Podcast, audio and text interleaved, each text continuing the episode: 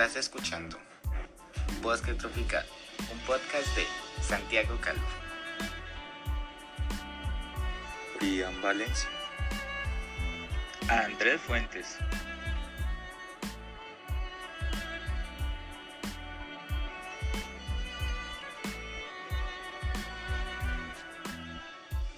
Adentrándonos a los pulmones de nuestro planeta. Yo soy Andrés, ¿y qué les parece si nos acompañan a la selva? Hola, hola, bienvenidos a nuestro mundo. Yo soy Santiago y el día de hoy hablaremos de los bosques tropicales. Yo soy Brian y les vengo a compartir una información. ¿Sabían ustedes que el bosque tropical es uno de los lugares con más biodiversidad y que alberga más cantidad de especies en el mundo? Esto se debe a que el bosque tropical posee varios tipos de suelos. Y se preguntarán, ¿por qué son importantes los bosques tropicales? Pues se los vamos a contar. Este tipo de ecosistema produce el oxígeno para nuestra atmósfera. Es el hogar de varias especies de animales y cumplen también funciones muy importantes para nuestro planeta.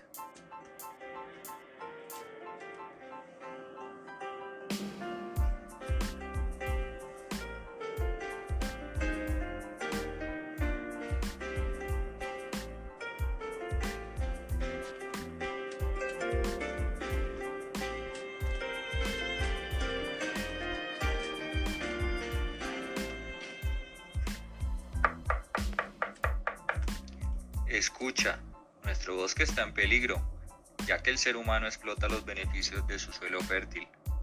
Para conocer más, te invitamos a acompañarnos en esta travesía y no te pierdas nuestro próximo episodio. Hola a todos, nos encontramos de nuevo y en este episodio realizaremos un tour por el bosque. Primero que todo, te voy a contar qué es un bosque tropical. Cuando oímos mencionar bosque tropical, a nuestra mente vienen imágenes como bosques frondosos, lluviosos y para nuestro caso en Colombia, el Amazonas. Pero déjame decirte, los bosques tropicales consisten en una gran variedad y diversidad de ecosistemas que comprenden desde la sabana hasta el bosque de niebla, los cuales se encuentran en latitudes a nivel del trópico de Capricornio y el trópico de Cáncer al norte y sur del Ecuador. Los bosques tropicales se encuentran cerca a la línea del Ecuador, por lo tanto el clima y el factor de luz son estables en el año. Colombia está clasificado como un país de bosques tropicales, ya que este ecosistema cubre 58.633.631 de hectáreas del territorio de los cuales los puntos focales se encuentran en el Amazonas y el Pacífico. Sin embargo, este ecosistema se está viendo afectado por diversas actividades, entre ellas la deforestación, ya que según un estudio realizado por el IDEAN, el Instituto de Hidrología, Meteorología y Estudios Ambientales, en un periodo de 1990 a 2010, corresponde a un valor de 310.349 hectáreas por año, las cuales se deben a factores como la ampliación de la frontera agrícola y pecuaria, la colonización no dirigida, la construcción de infraestructura, los incentivos forestales, entre otros. Y puede que en algún momento de nuestras vidas nos hayamos llegado a preguntar por qué son importantes para nosotros los bosques tropicales, en cuyo caso a continuación tengo una información que te puede interesar.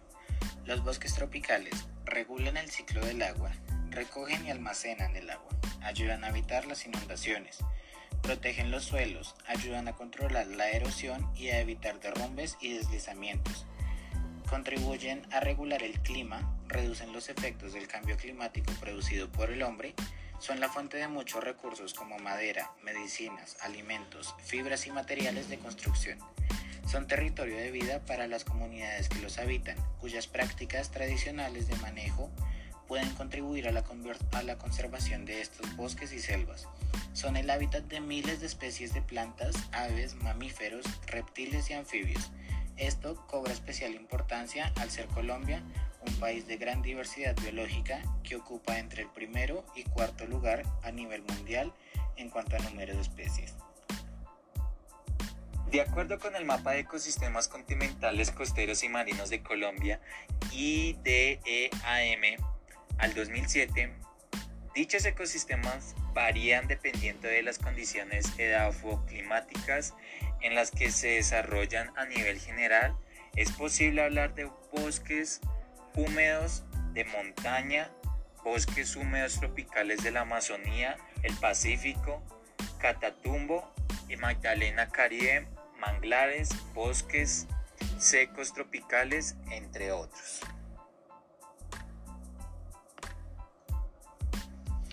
Actualmente en Colombia y para este tipo de bosques contamos con normatividad ambiental que protege y vela por el cuidado de los recursos naturales y el medio ambiente, como lo es el decreto 2811-1974, conocido como el Código Nacional de los Recursos Naturales Renovables y de Protección al Medio Ambiente. En ella encontramos en su capítulo 1 de las áreas de reserva forestal, capítulo 2 de los aprovechamientos forestales, en su capítulo 4 de la reforestación, en su capítulo 6 de la investigación forestal y en su capítulo 7 de la protección forestal. También en nuestra Constitución Política de Colombia, conocida como la Constitución Verde de 1991, en el capítulo tercero de los derechos colectivos y del ambiente encontramos el artículo 79, el cual nos dice que todas las personas tienen derecho a gozar de un ambiente sano. La ley garantizará la participación de la comunidad, las decisiones que puedan afectarlo. Es deber del Estado proteger la diversidad e integridad del ambiente, conservar las áreas de especial importancia ecológica y fomentar la educación para el logro de estos fines y también en nuestro Código Penal colombiano, en su artículo 328, el ilícito aprovechamiento de los recursos naturales renovables, donde nos establece penas a las personas que en su momento afecten y causen daño al ambiente, a los recursos naturales y en este caso a la fauna de nuestro país. Al referirnos a un marco legal y hablando de los bosques, existen normas que nos hablan de las sanciones penales en contra de los delitos que se cometen para con el medio ambiente, dentro de las cuales podemos encontrar Ley 1453 del 2011, la cual nos dice, el que con incumplimiento de la normatividad existente introduzca, explote, transporte, trafique, comercie, aproveche o se beneficie de los especímenes productos o partes de los recursos fáunicos, forestales, florísticos, hidrobiológicos de especie amenazada o en vía de extinción o de los recursos genéricos, incurrirá en presión de 2 a 5 años y multa hasta de 10.000 salarios mínimos legales mensuales vigentes. Ley 1453 de 2011. El que con incumplimiento de la normatividad existente destruya, inutilice, haga desaparecer o de cualquier otro modo dañe los recursos naturales. A que se refiere este título, causándoles una grave afectación o a los que estén asociados con estos o se afecten áreas especialmente protegidas, incurrirá en prisión de 2 a 6 años y multa de 100 a 10 mil salarios mínimos legales mensuales vigentes, de lo cual podemos identificar ¿Qué tipo de penalización rige bajo los delitos con la tala ilegal, el tráfico de fauna y flora y otros problemas que podemos encontrar en nuestro país a la hora de referirnos en delitos en contra del medio ambiente y los bosques tropicales? De una manera generalizada, dimos un vistazo a la normativa que vela por el ecosistema y el medio ambiente pautas y guías que nos indican hasta qué aspecto podemos llegar a la hora de trabajar o indagar en temas relacionados con bosques y reservas. Y bueno, hasta aquí el episodio del día de hoy. Te invitamos a nuestro próximo capítulo, en donde hablaremos sobre temas relacionados con la ubicación de estos bosques en nuestro país, nuestras recomendaciones para su cuidado, preservación y recuperación. Y por último, pero no menos importante, el aporte que tenemos nosotros como ciudadanos teniendo un enfoque por nuestras futuras generaciones de niños, niñas, adolescentes y adultos. Hola, sean bienvenidos a nuestro tercer y último episodio. El día de hoy quiero empezar hablándoles de las generalidades y las propuestas de prevención desde un ámbito público, el cual cuenta con gabinetes como gobiernos y alcaldías. Primera, estrategia integral de control a la deforestación y gestión de bosques. Bosques territorio de vida, como es el eslogan de la primera propuesta. Está orientada a reducir la deforestación, degradación de los bosques y a promover su conservación y manejo sostenible a través de un marco de políticas públicas y de coordinación técnica e institucional que vincula el sector productivo, comunidades locales y sociedad civil para mejorar la gestión de los bosques bajo un enfoque de desarrollo rural integral. Segundo, Comisión Intersectorial para el Control de la Deforestación y la Gestión Integral para la Protección de los Bosques Naturales, SICOF. Está conformada por los Ministerios de Transporte, Minas y Energía, Agricultura y Desarrollo Rural, Defensa Nacional, Ambiente y Desarrollo Sostenible y la Alta Consejería para el Postconflicto. La comisión contempla una subcomisión técnica de seguridad con el liderazgo del Ministerio de Defensa Nacional. Tercero, Sistema Nacional de Ministerio de Bosques, SMBYC. El diagnóstico de iniciativas de monitoreo comunitario participativo.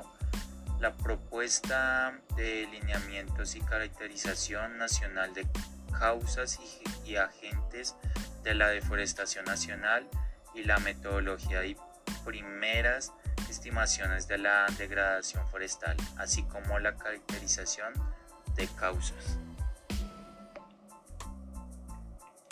Cuarto, Sistema Nacional de Salvaguardas para Red Más.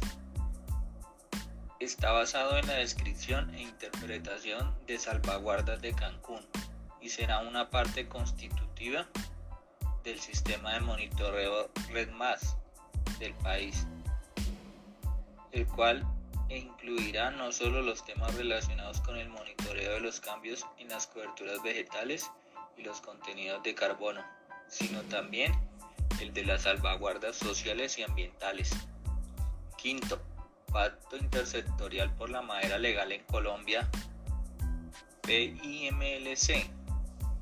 La suma de voluntades de entidades públicas y privadas del país para asegurar que la madera extraída, transportada, transformada, comercializada y utilizada provenga exclusivamente de fuentes legales.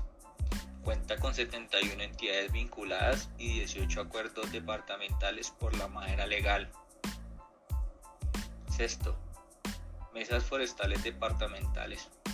Son espacios de diálogo, coordinación y articulación para la ordenación, manejo, restauración, conservación y uso sostenible de los bosques, recursos forestales y servicios ecosistémicos. Estas mesas cuentan con el acompañamiento permanente del Minambiente. ¿Cuál es la importancia o relevancia para el ambiente? La propuesta que nosotros como ingenieros ambientales planteamos para solucionar la problemática social y ambiental ocasionada por la deforestación es anuar esfuerzos para poder realizar un trabajo serio, responsable y articulado entre las autoridades político-administrativas, ambientales, judiciales y de policía de los territorios, enmarcando en la normatividad ambiental vigente de nuestro país y en atención a los compromisos firmados en los diferentes tratados internacionales con el respectivo seguimiento y control por parte de los organismos de control del Estado, así como de los internacionales. Lo anterior con el fin de garantizar a los colombianos y al resto del planeta la protección y conservación del ambiente y los recursos naturales, entre ellos los bosques tropicales, en atención al Objetivo de Desarrollo Sostenible de la ONU número 15, Vida, Ecosistemas Terrestres, Cabe resaltar que la propuesta se fundamenta en los trabajos poco serios, garantistas, desinteresados que solo representan procesos administrativos lentos y mediocres, con mucha falta de compromiso que hasta la fecha han realizado las autoridades antes de mención, situación que ha permitido que la deforestación en nuestro país aumente y no disminuya, causando un grave daño en nuestros bosques tropicales. Nuestras recomendaciones para este ejercicio se basan en el siguiente enunciado. Estos ecosistemas son indispensables para el desarrollo económico y el mantenimiento de todas las formas de vida. Este postulado consagrado en la Declaración de Principios para la Ordenación, la Conservación y el Desarrollo Sostenible de los Bosques de todo tipo aprobada en la Cumbre de Río de 1992 sobre Medio Ambiente y Desarrollo, cobra hoy para nuestro país más vigencia que nunca antes en toda su historia, señala el ministro de Ambiente y Desarrollo Sostenible, Luis Guillermo Murillo. Para combatir este flagelo se creó la Estrategia Integral de Control a la Deforestación y Gestión de Bosques, Bosques Territorio de Vida, que está orientada a reducir la deforestación, degradación de los bosques y a promover su conservación y manejo sostenible a través de un marco políticas públicas y de coordinación técnica e institucional que vincula el sector productivo, comunidades locales y sociedad civil para manejar la gestión de los bosques bajo un enfoque de desarrollo rural integral, explica César Rey Ángel, director de Bosques, Biodiversidad y Servicios Ecosistémicos del Ministerio de Ambiente y Desarrollo Sostenible. Hoy se están ejecutando cuatro programas orientados a la reducción de la deforestación, las emisiones de gases de efecto invernadero y la degradación ambiental como visión Amazonía, la declaración junta de intención entre el gobierno de Colombia, Noruega, Alemania y Reino Unido, paisajes sostenibles, fondo biocarbono y corazón de la Amazonía. Consolidación del Pacto Intersectorial por la Madera Legal en Colombia, que es la suma de voluntades de entidades públicas y privadas del país para asegurar que la madera extraída, transportada, transformada, comercializada y utilizada provenga exclusivamente de fuentes legales. Cuenta con 71 entidades vinculadas y 18 acuerdos departamentales por la madera legal realización de tres operativos nacionales de movilización forestal con la participación del 82% de las autoridades ambientales del país y el apoyo de la Policía Nacional y la Armada, donde se establecieron 219 puntos de control. 295 camiones movilizaban productos forestales, 23 de ellos presentaron irregularidades en su carga forestal y se decomisaron 249,91 metros cúbicos de madera, avaluada en 187 millones de pesos. A todos ustedes que nos escucharon y estuvieron acompañándonos en esta aventura, les agradecemos demasiado y hasta una próxima vez.